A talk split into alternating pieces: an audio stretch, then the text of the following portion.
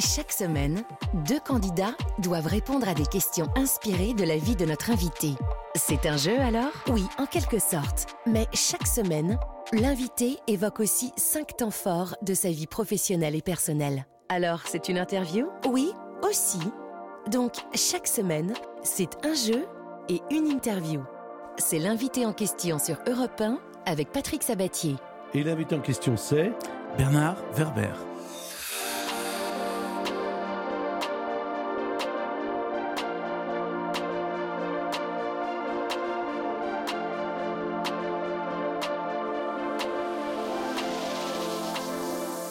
Bien sûr qu'on a le temps, mais bien sûr qu'on a le temps de parler, qu'on a le temps d'écouter surtout.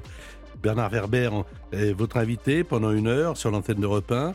Il y aura cinq thèmes, cinq grands titres comme ça, pour essayer de mieux connaître cet homme qui a vendu euh, un peu plus de 30 millions de bouquins déjà à travers le monde, qui est, a- est traduit dans 35 langues, euh, euh, qui est absolument resté jeune, et on va en parler euh, dans un instant. Alors, vous n'êtes pas totalement seul, euh, Bernard, parce que il y a des candidats qui sont là, qui vont essayer au travers votre parcours, de répondre à des questions qui ont- sont en relation avec vous, bien sûr, et de gagner quelque chose de pas mal d'ailleurs. Euh, on va les accueillir. Bonjour Guillaume.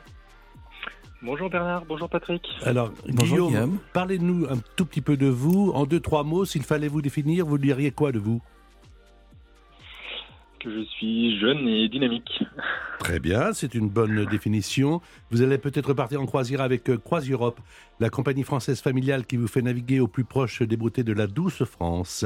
Vous embarquerez pour un itinéraire de cinq jours nommé Escapade en Gironde, au départ de Bordeaux, sur le Cyrano de Bergerac, et mettrez le cap sur l'estuaire de la Gironde et de la Dordogne. Vous allez visiter Blaye, Livourne, Saint-Émilion à la découverte des grands vignobles du Médoc, à la tienne. Tout est compris à bord de votre bateau Croise Europe, à taille humaine, le cocktail de bienvenue, bien sûr. La- je peux prendre une olive, bien sûr. La restauration avec les boissons, le Wi-Fi, la soirée de gala et certaines visites et excursions. Retrouvez toutes les infos et commencez à rêver sur croiseeurope.com. C'est peut-être pour vous, Guillaume, mais c'est peut-être également pour Nicolas. Bonjour, Nicolas. Bonjour Patrick. Alors, s'il fallait vous définir, vous diriez quoi, vous, Nicolas? Euh, passionné de géographie et globetrotter. Et s'il fallait vous définir, mon cher euh, Bernard Werber, vous diriez quoi? Je suis un terrien et je suis vivant. C'est les deux seules choses dont je suis à peu près sûr. Alors, on va essayer d'en savoir davantage. Avec cinq grands titres, je vous demande de lire le premier, Du petit garçon à l'éternel ado. parce que pour moi, vous êtes un éternel ado. Je crois pour moi aussi et pour tous ceux qui m'entourent, malheureusement peut-être. Moi, j'ai eu l'occasion de venir une fois chez vous, invité avec d'autres, bien sûr, à une partie. On en parlera. Oui. Euh, à la fois les loups-garous et les villageois. D'ailleurs, émission qui a été euh, Reprise. reprise avec euh, Eric Antoine sur M6 avec les traîtres. Euh, mais je me suis tellement amusé chez vous que je me suis dit, mais comment on peut organiser ça quand on a, bon, 15 ans, oui, 20 ans, oui, 30 ans, oui, 40 ans, oui, mais 50 ans? Euh, Euh, écoute, je me suis posé la question comment réunir des êtres humains et faire ce qu'ils se connaissent tous et qu'ils communiquent tous entre eux? Quand on est dans une soirée où on fait que manger, on parle à son voisin de droite, son voisin de gauche. Mais là, quand on joue au loup-garou, vous êtes obligé de vous intéresser à tout le monde puisque vous risquez de vous faire tuer par ces gens. Donc, euh, c'est c'est juste pour que les gens se regardent et communiquent entre eux. Et donc, on se retrouve à 18 autour d'une table à nous à vivre une, une petite euh, une petite dramaturgie, un, un petit côté euh, Lady Petit Nègre. Et ça m'a amusé. Les jeux, de, les jeux, de manière générale, sont une manière, je crois, de rester jeune et intelligent. On va en parler dans un instant. Guillaume, est-ce que vous avez déjà participé, vous, Nicolas, Guillaume, euh, d'abord, est-ce que vous avez participé déjà à des jeux de rôle? Pour ma part, euh, non. Non et, et vous, Nicolas? Bah, euh, oui, parce que j'étais longtemps animateur euh, dans des colonies Ah oui. de vacances. Donc on faisait des loups-garous, évidemment. Il y avait plein d'autres jeux de groupe. euh, voilà, donc c'est oui, c'est vrai, on a joué à ça. oui. on, se- on va se plonger dans l'enfance de ce petit garçon. Allez, on va parler, euh, par exemple, euh, de ses 10 ans. J'ai 10 ans, je sais que c'est pas vrai, mais j'ai 10 ans. Laissez-moi rêver que j'ai 10 ans. Ça fait bientôt 15 ans que j'ai 10 ans. Ça paraît bizarre, mais si tu me crois pas, hey, tarte ta gueule à la récré. Plutôt timide, plutôt inquiet, Passion pour le dessin, passion pour l'écriture, un père qui vous aide à sortir des sentiers battus, une mère qui euh, est prof de piano. Euh, vous êtes né à Toulouse en 1961. Tiens, vous avez 61 ans. Vraiment, quel bel ado. Euh, c'est une période chère à votre cœur ou douloureuse? Euh, J'ai eu la chance d'avoir une enfance inconfortable. Donc, au fur et à mesure que le temps passait, ça s'arrangeait. Mais petit, euh, j'ai plutôt des, souvenirs difficiles, dont un, c'est c'est le fait de manger de la viande qui me posait un grand problème. Je ne sais pas s'il y a beaucoup d'enfants qui sont comme ça, mais j'arrivais pas à enlever l'idée que c'était du cadavre d'un animal. Et euh, donc du coup, euh, j'avais un problème avec ma famille. Je faisais des boules que je, cachais dans les, dans les divans. Et puis après, le système de l'école me posait un autre problème, c'est que c'est un système qui fonctionnait sur la mémoire. Et je n'ai pas de mémoire. J'ai de l'imagination, j'arrive à créer des choses qui n'existent pas, mais mémoriser des textes, des récitations, des dates, des fleuves, j'y arrivais pas. Donc j'étais inadapté à ma famille et inadapté à l'école. Donc rapidement, je me suis précipité dans les livres dans l'écriture, ce qui quelque part m'a indiqué ma voie. Alors, il y a un livre là qui s'appelle euh, La Dia- Diagonale des Reines, Ah ouais. euh, chez Albin Michel. Vous avez vu où j'en suis arrivé? Voilà. Merci déjà de, Non, de non, me non, lire. non. Et je vais vous dire pourquoi j'en suis arrivé là. Je suis arrivé à la page 215. Le livre fait euh, 447-450 pages. Mais je vais vous dire pourquoi je ne l'ai pas lu encore totalement. Parce que je prends un délice à le ralentir. Ah, à merci. ralentir, franchement. Parce que euh, vous allez nous parler de Monica et de Nicole, Voilà. qui euh, sont les deux protagonistes, euh, deux championnes d'échecs de, de- de ce livre, avec tout ce que ça comporte, toutes leurs histoires, toute leur émotivité, leurs réactions, leur engagement. car Monica, c'est plutôt tout autour de moi, et Nicole, c'est tout autour de nous. Hein, c'est un peu ça. Euh, L'individualisme ou le collectivisme, les voilà. deux choix. voilà. Alors vous allez nous en parler, mais euh, j'en lis 10-12 pages par soir, et je pourrais en lire davantage. Non, je m'arrête parce que je sais qu'il va se passer à chaque fois quelque chose d'étonnant. Moi, je voudrais vous poser la question, on entrera bien sûr dans le fond du livre tout à l'heure. Comment vous arrivez à nous étonner comme ça? Comment on peut faire 450 pages avec quelque chose qui, a priori, est simple, pourrait s'écrire en 10 lignes, en, en 20 lignes, et vous faites 450 pages, c'est-à-dire, moi je viens d'écrire un premier roman là, j'ai sué, et, Oui. et- et- et- et- et- comment vous faites?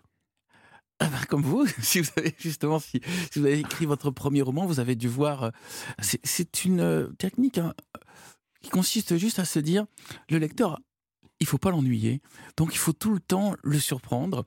Et pour moi, c'est un métier qui se rapproche beaucoup de celui de la magie. C'est pour ça que j'ai beaucoup d'amis magiciens. Et euh, la magie, ça consiste à captiver l'attention et après surprendre, surprendre, surprendre, surprendre et amuser. À partir de là, une fois qu'on on a cette volonté, et je pense que vous avez dû la voir aussi quand vous avez écrit votre roman, c'est euh, on- n'est plus dans je vais faire joli ou je vais avoir un prix littéraire ou euh, je vais épater les gens. On est dans il faut que les gens oublient l'auteur. Il faut qu'ils soient juste les amis des personnages et qu'ils vivent avec les personnages. Donc Monica et Nicole, j'espère, vous ont amusé. J'espère qu'ils vont devenir l'ami de, de tous les lecteurs. Et euh, après, mon seul souci, c'est divertissement dans le sens noble du terme. C'est-à-dire, vous avez une vie qui est peut-être difficile dans votre métier ou dans votre famille. La lecture du livre va vous amener ailleurs, à vivre une autre vie. Alors, il y a des questions donc ont rapport un petit peu euh, avec l'enfance et, et- et la BD. Voici une question pour Guillaume. Dans Boule et Bill, Boule est un petit garçon rouquin de 7 ans et Bill est son chien. Mais de quelle race est le chien? Ne répondez pas, Bernard. Est-ce que c'est un cocker, Guillaume, pour un point? Est-ce que c'est un caniche? Oh Non, j'ai pas fait le caniche là. Je, je- comme mon chien, un gros chien. Ou un fox terrier. Cocker ou caniche ou fox terrier Cocker. Bonne réponse, un point. Une question pour Nicolas maintenant. Benoît Bricefer est le héros d'une bande dessinée créée par Peyo, à qui l'on doit les Schtroumpfs.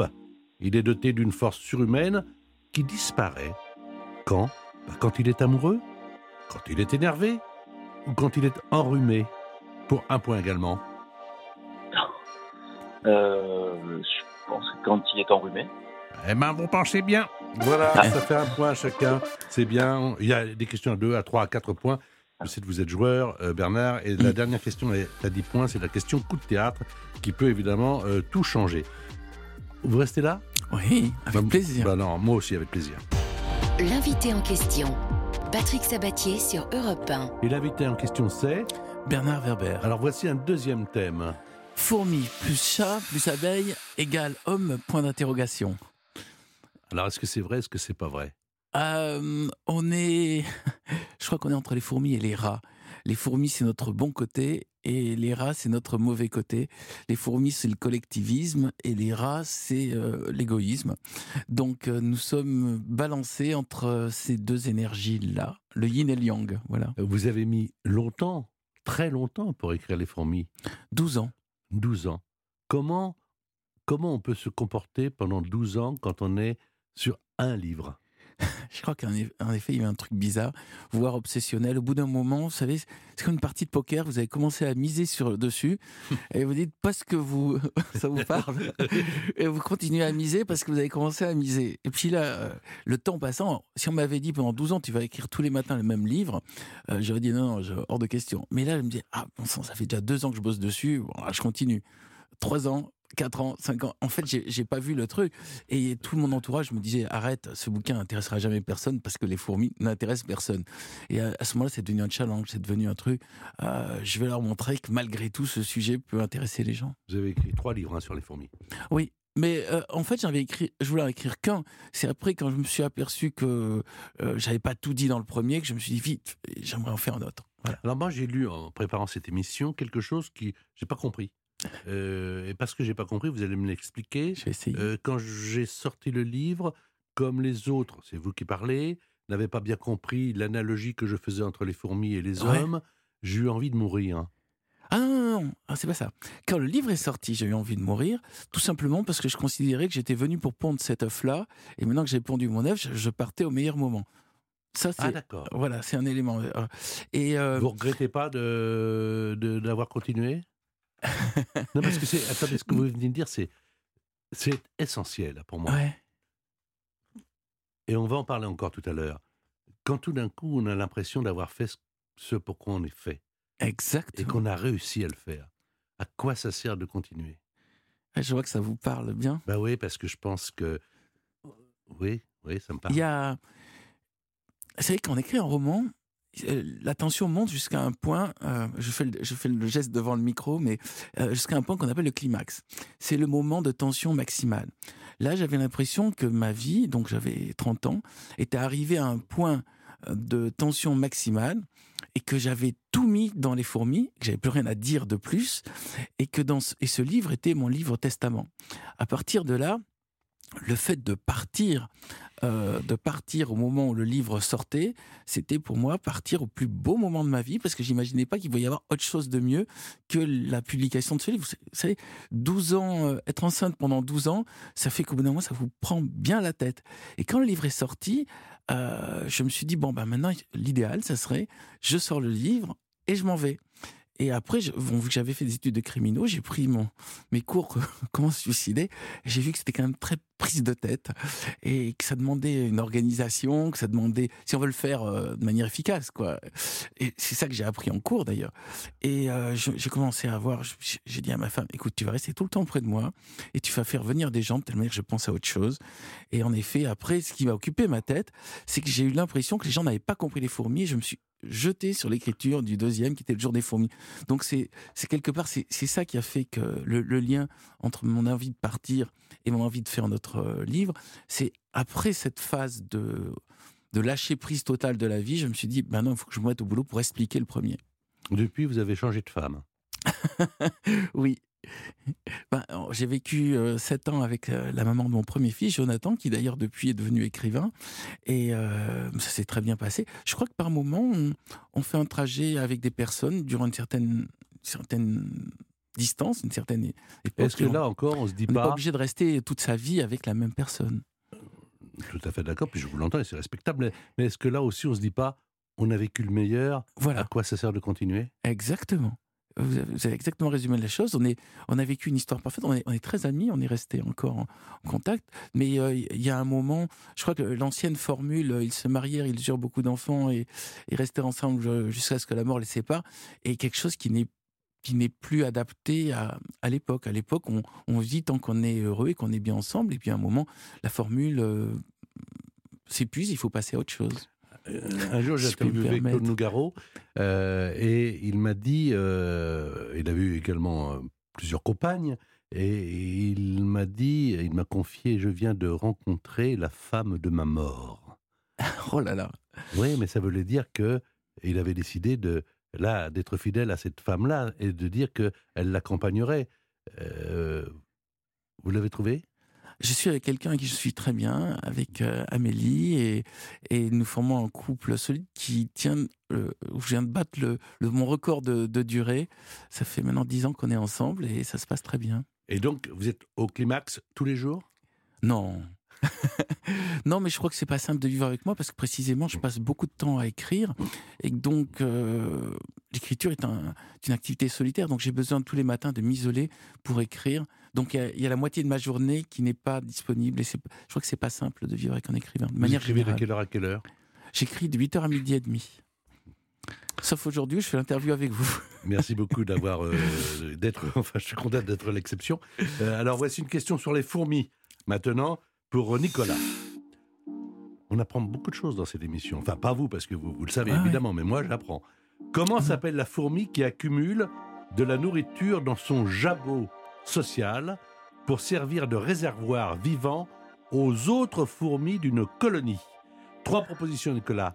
La fourmi pot de miel, la fourmi frigo ou la fourmi garde-manger Une des trois est la bonne, hein Ah bon Non, non, c'est vrai.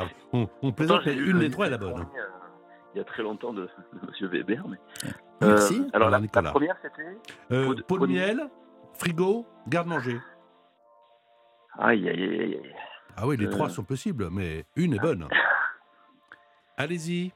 Oh, bah, mon pot de miel, au hasard. Bonne réponse, hein Oui, bravo. Elle accumule du miel là c'est- de puceron qu'elle garde dans son gastre et reste accrochée au plafond des galeries toute sa vie pour nourrir ses copines. Oui, d'ailleurs, en, en Afrique, ils s'en servent de, de friandises. C'est des bonbons, quoi. Ils les, ils les mangent comme ça. Voilà, vie, hein. Euh, elle se sacrifie pour les autres, hein, quand même, non? Oui, bah tout, tout le système des, des fourmis, c'est euh, c'est le pensée collective, c'est-à-dire ils ils se réalisent dans le- la réussite collective. Ça les empêche pas de pouvoir partir tout seuls euh, sur un chemin et abandonner tout, mais euh, ils sont heureux. Enfin, le système a l'air équilibré comme ça. C'est une société qui marche bien. Question encore pour les fourmis, pour euh, Guillaume, pour deux points. Comment appelle-t-on le son qu'émettent certaines fourmis? Le glattissement, la stridulation ou le zizinulement? Le... Vous pouvez répéter la, la Vous première pouvez la répéter la question? Oui, le monsieur est là pour ça. Le glattissement, la stridulation ou le zizinulement? Euh, La stridulation au hasard. Eh ben, le hasard a bien fait des choses. La- le zizinulement, c'est le cri du colibri. Le glattissement, c'est l'aigle. Euh, vous avez donc deux points. Ça fait 3 et 3, dites donc. C'est On une- l'a bien, là, C'est une petite articulation qui se trouve entre l'abdomen et le thorax, et elles font craquer ça, et ça fait un petit bruit. D'ailleurs, c'est assez joli comme son.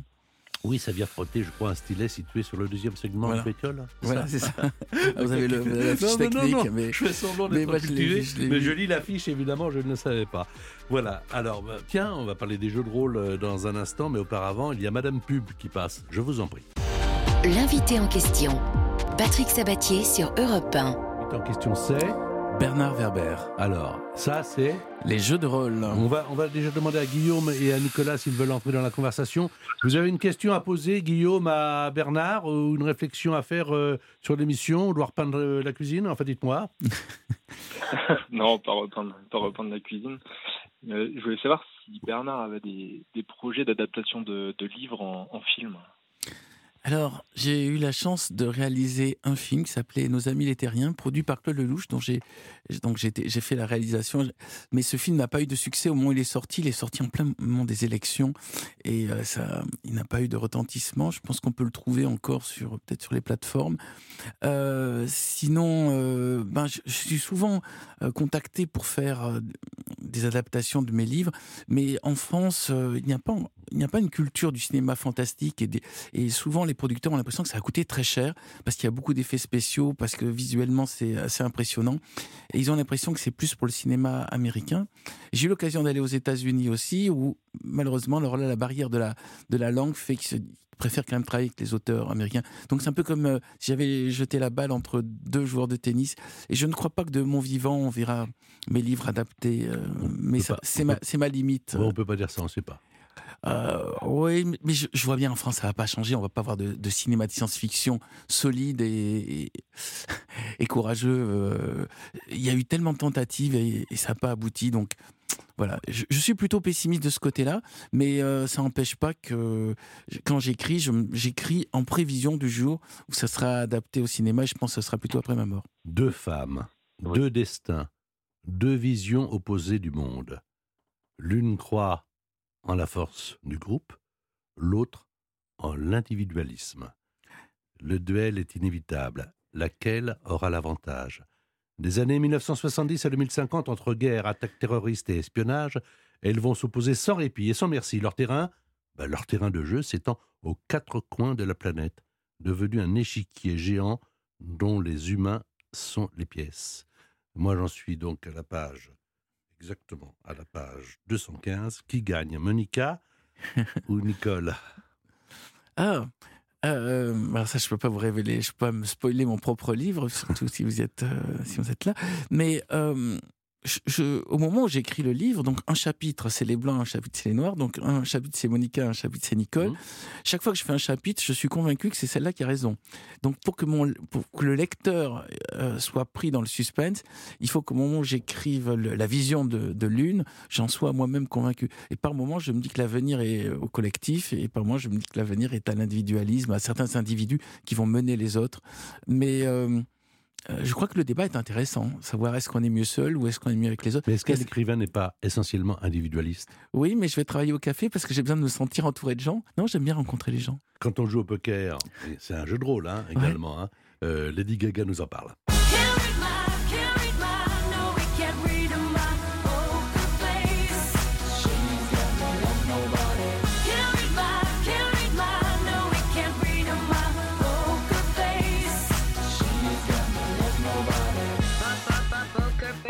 Alors, tous les 15 jours, c'est vrai, vous faites ça depuis 2001 Vous, Euh, vous là, je le fais moins souvent, mais à un moment, je le faisais régulièrement.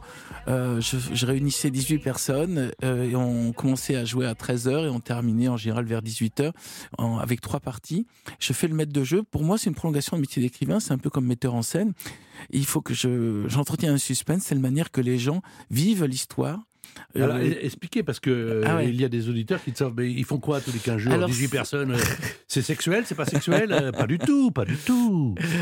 Alors, on se met autour d'une table, on tire au hasard des personnages. Sur 18, il y a 4 qui sont des tueurs et euh, 14 qui sont des villageois. Est-ce que les tueurs savent euh, quels sont les autres tueurs? Alors, les tueurs savent quels sont les autres tueurs, mais les villageois ne savent pas quels sont les tueurs. Et euh, donc, les loups-garous. Et, et le, le principe, c'est qu'ils ferment les yeux. Et euh, ceux qui sont les, loups ouvrent les yeux et décident d'une victime qui va être éjectée de la table.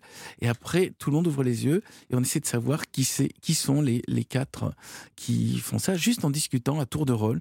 Donc, en effet, comme euh, vous le disiez, Patrick, il y a un lien avec le poker qui est euh, bluffer, mentir, manipuler, enfin, tous les mauvais sentiments qu'on peut avoir dans la vraie vie sont dans ce jeu-là, si ce n'est qu'au moins, c'est dans un jeu, ça ne fait de mal à personne, et quand ça s'arrête, on peut refaire une partie dans laquelle les rôles sont inversés. Donc, c'est un, un moment dramatique, mais maîtrisé. On va jouer avec des questions sur les jeux de société. Et c'est à Guillaume de répondre en premier. Voici la question. Quelle édition limitée, mon cher Guillaume, du Monopoly est sortie en France pour Noël? Un Monopoly spécial Marseille, un peu cher. Un Monopoly spécial Johnny Hallyday, il n'y a que. Ou un Monopoly spécial Histoire de France. Marseille, Johnny, Histoire de France. Pour Noël euh, cette année Ouais. Ah oui. Euh... tout, tout, tout, tout, tout, tout. Je vais Papa, papa, papa. Réponse. Je dirais Histoire de France. Mauvaise réponse. C'est un Monopoly spécial Johnny. Il y a des billets de banque qui représentent différentes étapes de sa vie et on peut acheter des dates culte de sa carrière. Mais dans le vrai Monopoly, il y a quand même une rue qui vaut très cher, Zazie, c'est la rue de la paix.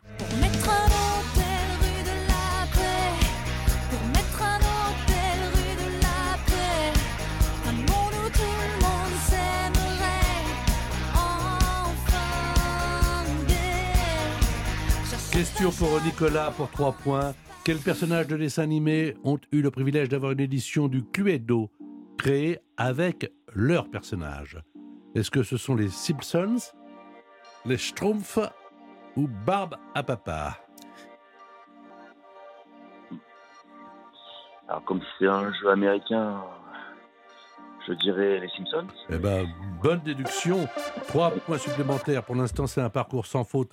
Pour Nicolas, 3, 2, 5 et 1, 6. 3 points pour Guillaume. Il y aura une question à 4 points. Et puis, évidemment, il y aura la dernière question qui peut tout bouleverser. Car comme dans les livres de notre ami Bernard Werber, il y a toujours du suspense. Et même quand on a lu la fin, on ne sait jamais qui vraiment a raison ou qui vraiment a tort. Il faut lire le prochain. Combien de temps vous mettez pour écrire un livre, Bernard? Neuf mois. Neuf mois et j'écris tous les jours 10 pages. Donc c'est un marathon. Tous les jours, j'essaie d'être régulier. les femmes qui, bah-t-on dit, sont enceintes, la plupart du temps, au bout du septième mois, au huitième mois, enfin, par certaines, elles n'en peuvent plus, elles n'ont qu'une seule envie, c'est de mettre au monde l'enfant qu'elles ont dans leur ventre. Vous Très, aussi bonne, euh, très bon parallèle. À 7 mois, j'ai tout d'un coup un doute. Je me dis, bon sang, finalement, ça fonctionne pas tout mon truc. Et euh, j'ai renoncé à, à ce bouquin. Et là, euh, je le donne à, à lire à mon éditrice qui fait un gros travail de mais non, mais non, finalement, continue, ça va aller. Mais je sais pas pourquoi. J'ai- exactement, j'ai une sorte de grand doute. De toute façon, euh, j'ai tout le temps des doutes. Je suis pas tranquille sur mon activité. C'est, euh, j'ai peur de, de, de faire des livres qui se ressemblent trop. J'ai peur de lasser mon public. Donc, il faut tout le temps trouver des trucs nouveaux. Euh, 30, 30 ans, ça veut dire 30 fois, enfin, donc 30 romans, ça veut dire 30 fois, il faut faire des choses différentes. Sinon, euh, le public, il se dit, bon, mais il nous a déjà fait ce coup-là. Donc, euh, oui, j'ai des angoisses est- de septième mois. Le livre est, est sorti, bien sûr, vous le trouvez chez votre libraire préféré, La Diagonale des Rennes, chez l'excellent éditeur Albin Michel. Euh, et donc, celui-ci est sorti. Là, vous êtes enceinte de combien de mois là, pour le prochain? Euh, là, j'en, je, j'en je suis Là, Vous ne trouvez pas que ma question elle est un peu bizarre? Non, non. Je suis enceinte de trois mois. Et euh, hier, j'ai donné un- une sorte de premier jet du début à mon éditrice, justement pour qu'elle me dise. C'est-à-dire que vous que- êtes en train de me dire qu'hier, vous avez passé l'échographie. voilà, exactement. Pour qu'elle me dise si le cœur bat. Euh, mais il m'est arrivé des fois de, de démarrer des livres, puis euh, je- de, de le donner à l'éditrice et elle me dit écoute, euh, finalement, ça ressemble à un autre de tes livres que tu as déjà fait, tu devrais faire autre chose.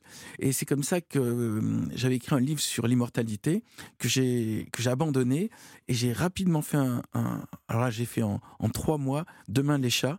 Demain les chats, c'était une sorte de deuxième enfant qui est né parce que le premier ne fonctionnait pas. Donc c'est pas à chaque fois, c'est pas maîtrisé complètement. Il y a une part artisanale, euh, voire une, une part irrationnelle. On se retrouve dans un instant. Vous êtes sur Europe 1 et lui aussi et moi aussi. Donc, on se retrouve dans un instant vraiment. L'invité en question, Patrick Sabatier sur Europe 1. Et l'invité en question, c'est Bernard Werber. Voici un autre thème. Observer, observer toujours, observer encore. Elle est bonne, ma définition? Oui, elle est. En, en fait, c'est pas seulement observer, c'est les yeux. Je veux dire, c'est écouter et vouloir comprendre. Pour écouter et vouloir comprendre, si, si c'est ça votre question, il faut euh, s'oublier soi-même. Dès le moment où on occupe son propre esprit, on ne peut pas laisser l'extérieur venir. Par exemple, sur la communication animale, je sais pas, vous avez un chien vous- Oui, absolument. voilà. Il y a un moment, on a envie de communiquer avec son chien ou avec son chat. Et pour arriver à ça, c'est simple, il faut sortir de sa pensée humaine et laisser venir ce qui vient. C'est une forme de capacité à faire du vide en soi, à arrêter d'être soi pour laisser l'extérieur venir. Euh, souvent, euh, on arrive avec nos certitudes et nos, nos grilles de jugement, c'est-à-dire par rapport à tout, ça c'est bien, ça c'est pas bien, ça c'est comme ça, ça on sait dans le passé que c'était comme ça, donc ça va être comme ça. Il faut renoncer à toutes ces certitudes et arriver neuf devant tout ce qui est nouveau et ne pas juger, mais tenter de comprendre. Et ça, c'est l'apprentissage d'une vie entière. Parce qu'on a toujours envie de ranger les choses dans des tiroirs et, de juger. Et quand, quand je donne des masterclass, je leur dis, vous allez essayer d'écrire n'importe quoi très vite sans vous juger vous-même. Et les, les, les jeunes ou les, les personnes qui démarrent s'aperçoivent qu'ils font ça dans la joie parce que ils ont envie- ils sont- habitués quand ils écrivent à penser à leur prof de français qui va leur mettre une note. Et là, je leur dis juste non, non, vous pouvez faire des fautes d'orthographe, vous pouvez mettre des mots grossiers, vous pouvez mettre des phrases qui tiennent pas debout. Par contre, vous devez pas vous arrêter pendant, ils le font pendant six minutes, le temps d'une musique de film, et ils s'aperçoivent que on peut écrire dans la joie. Et c'est ça que je veux montrer. Alors, observer, ça veut dire également, vous l'avez très bien dit d'ailleurs, euh, s'oublier pour euh, penser aux autres. euh. D'ailleurs, Pour laisser venir l'extérieur, qu'on qu'on ne connaît pas. vous avez, peut-être remarqué, mais quand on a mal quelque part Ouais. et qu'on se plaint, on a vraiment mal. Mais quand tout d'un coup, on, s- on- on s'occupe du mal de l'autre, on a beaucoup moins mal. C'est-à-dire que, non mais je vous assure, C'est une très bonne remarque parce que dans, dans le, le jeu de d'M6 des traites, je me suis retrouvé enterré vivant. Et euh, franchement, on m'aurait dit tu vas être enterré vivant avec euh, un cercueil où on t'entend les clous qui sont autour de toi et puis tu vois la terre qui te recouvre. Euh, je me serais dit bon, c'est un peu angoissant. Mais euh, il y avait euh, Elsa Esnou qui nous avait signalé qu'elle était claustrophobe, qui était enterrée, on était quatre, et qui était enterrée un peu plus loin. Et je me suis dit, Oh, bon sang, pourvu qu'elle craque pas, parce que elle, euh, pour elle, ça va être beaucoup plus dur. Et euh, en effet, euh, euh, tout le temps où j'étais enterré, je ne pensais que à elle. Mhm. Et quand on a pu communiquer avec des walkie-talkies entre, entre les cercueils, euh, je me suis dit, il faut que je lui apprenne à respirer, il faut que j'a- j'apprenne à oublier la situation, il faut que j'apprenne à faire le vide pour qu'elle ne soit plus euh, sur- sur- surmontée par sa peur.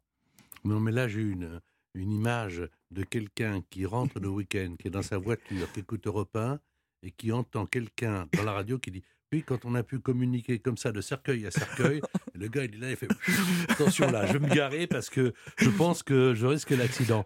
Observez, euh, tiens, on va être un tout petit peu près des étoiles, Ouais. parce que c'est ça aussi l'observation. Mm. Et euh, à la fois, vous êtes un écrivain, euh, je veux dire, euh, philosophique, mais aussi un écrivain de science-fiction, un écrivain de l'imagination, un écrivain d'ailleurs, et les étoiles sont assez proches de nous.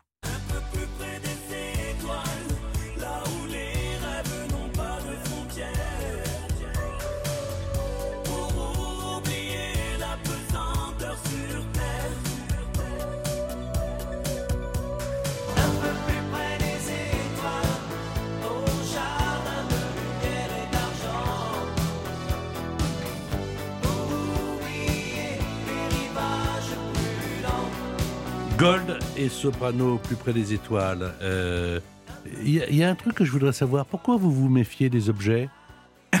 C'est pas que je me méfie des objets, c'est que j'essaie de ne pas être, euh, comment dire, attaché aux objets. Euh, parce que d'abord, je suis pas soigneux, je suis négligent. euh, donc, euh, si je perds mes affaires, par exemple, euh, je perds souvent mes montres. Euh, j'ai tout le temps des, des swatchs. hein, je fais c'est pas une publicité, mais précisément parce que je peux en changer souvent. Euh, Il y a que les gens qui m'intéressent. Euh, les objets, ça va, ça vient. Vous savez, quand, quand viendra notre dernière minute, euh, euh, tous les objets qu'on a, il faudra laisser tomber. Euh, par contre, il nous restera le souvenir des gens et tous les instants qu'on a eu avec les êtres humains. C'est les êtres humains qui m'intéressent. C'est pas. Oui, vous pas- parliez, enfin, je ne veux pas être morbide, mais vous parliez de cercueil tout à l'heure pour une émission de télévision, évidemment. Quelquefois, on met dans le cercueil des défunts des objets qui leur sont chers pour les accompagner dans un monde qu'on ne connaît pas, mais qui peut exister. Comme Mhm. quoi, les objets, quelquefois, ont de l'importance.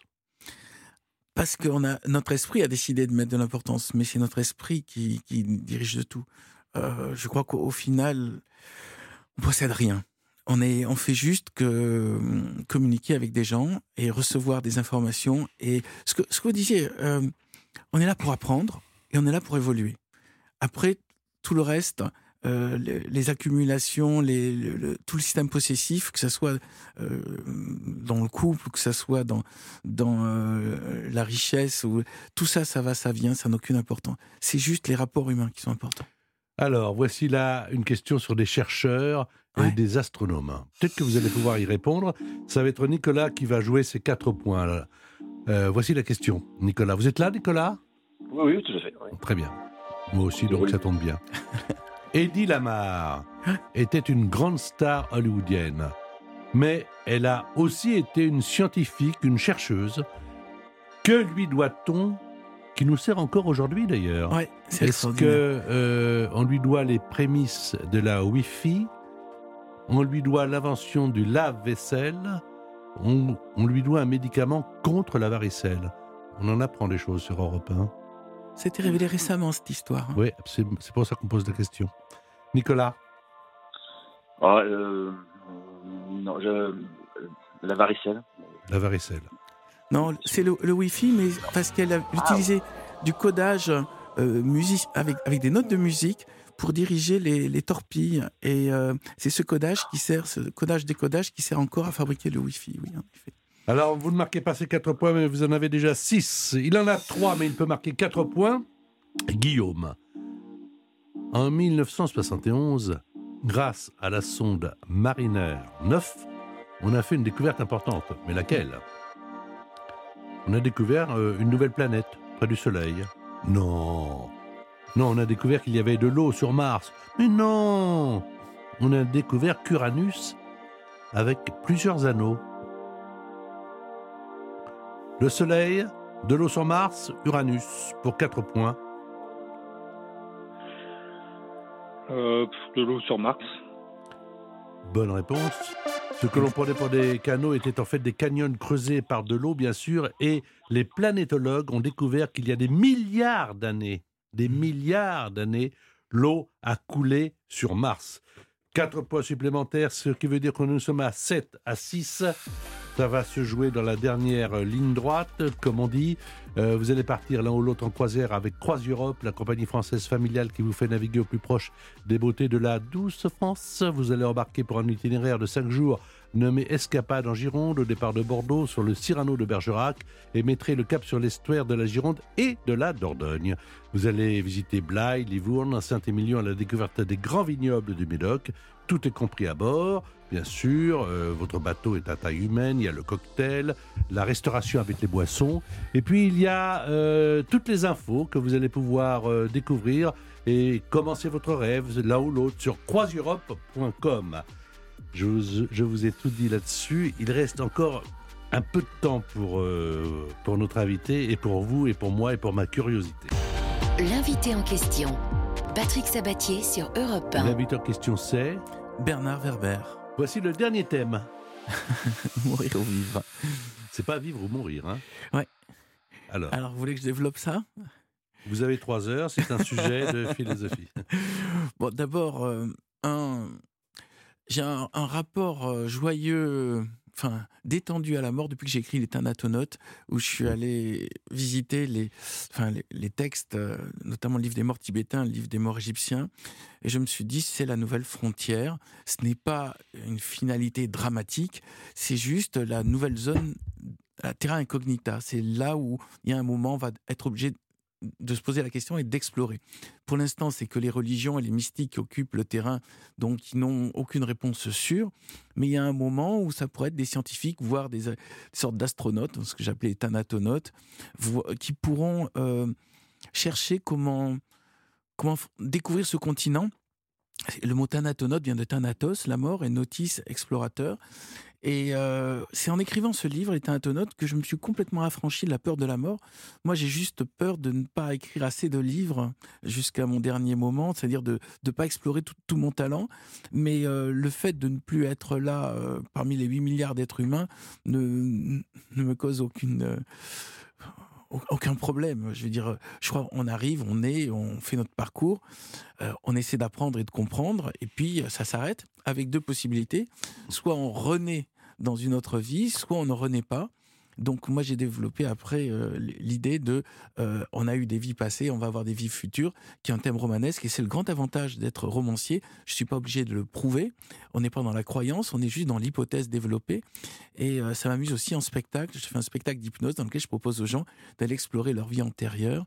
Donc c'est un lundi sur deux à la Gaîté Montparnasse. Mhm. Et, et- et ça m'a l'air une manière d'offrir une perspective à ce n'est pas juste le moment où on est et où on meurt que se trouve le film. Ça se peut que ça soit un feuilleton. Voilà, c'est ça. C'est pas juste un film fini. C'est un, c'est un épisode d'une série. Et nous, on- par moment, on peut avoir une vie de femme, une vie d'homme, euh, une vie d'un- en Orient, une vie en Occident, ce qui nous permet quelque part de d'explorer différentes manières de penser. Est-ce que pour l'instant, vous avez déjà eu l'impression, la sensation d'avoir vécu pour le meilleur? Dans cette vie-ci, Ouais. Ah, cette vie, je l'adore. Je l'adore parce que je peux diffuser des, idées. C'est-à-dire, quand j'écris un livre, il y a des milliers de gens qui peuvent le lire. Donc, c'est-à-dire, je me mets en connexion. euh, je me mets en connexion avec des tas de gens que je ne connais pas. Et ça, c'est un, c'est un grand pied. Et je m'en lasse pas. C'est pour ça que tous les matins, en me levant, je me dis quelle chance j'ai de faire le métier qui me plaît, qui me permet de rayonner. Alors, voici la dernière question pour Guillaume et pour Nicolas. C'est une question sèche. Il n'y aura pas de, de, proposition de réponse, donc. Il y aura 10 secondes pour l'un ou l'autre pour donner euh, leur version à la régie d'Europe 1. Et puis après, on va voir qui va gagner. Alors, on parle de vivre ou laisser mourir. Ça nous a donné l'idée de poser cette question-là. Qui a interprété Je la trouve pas très compliquée. Écoutez bien, Guillaume et Nicolas. Qui a interprété pour la première fois James Bond dans Vivre ou laisser mourir? 10 secondes. Qui a interprété, vous qui jouez, mais qui ne pouvez pas donner de réponse car vous n'êtes pas candidat encore, qui a interprété pour la première fois James Bond dans Vivre ou laisser mourir Pour l'instant, Guillaume a 7 points, Nicolas a 6 points. Je rappelle que l'un des deux va pouvoir évidemment l'emporter. Euh, on me donne ce qui s'est passé en régie et les propositions de l'un et de l'autre. Proposition de Guillaume qui a 7 points. Vous avez dit à la régie Sean Connery. Sean Connery. Je note votre réponse. Sean Connery, Vivre ou laisser mourir, donc qui a interprété James Bond pour la première fois. Euh, Nicolas Alors, moi, je pensais plutôt euh, Roger Moore. Ah. C'est une chanson de Paul McCartney, euh, Beatles. Ah oui. Live and oui. Let Die. Bah, je vais d'abord écouter la chanson pour voir. Ah, ah, oui. Génial. Live and let die. Live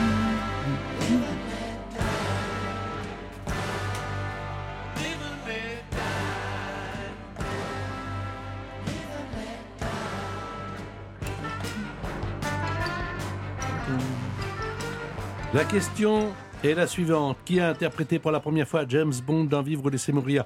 Guillaume a 7 points. Si Sean Connery est la bonne réponse, c'est lui qui l'emporte. Guillaume? Oui.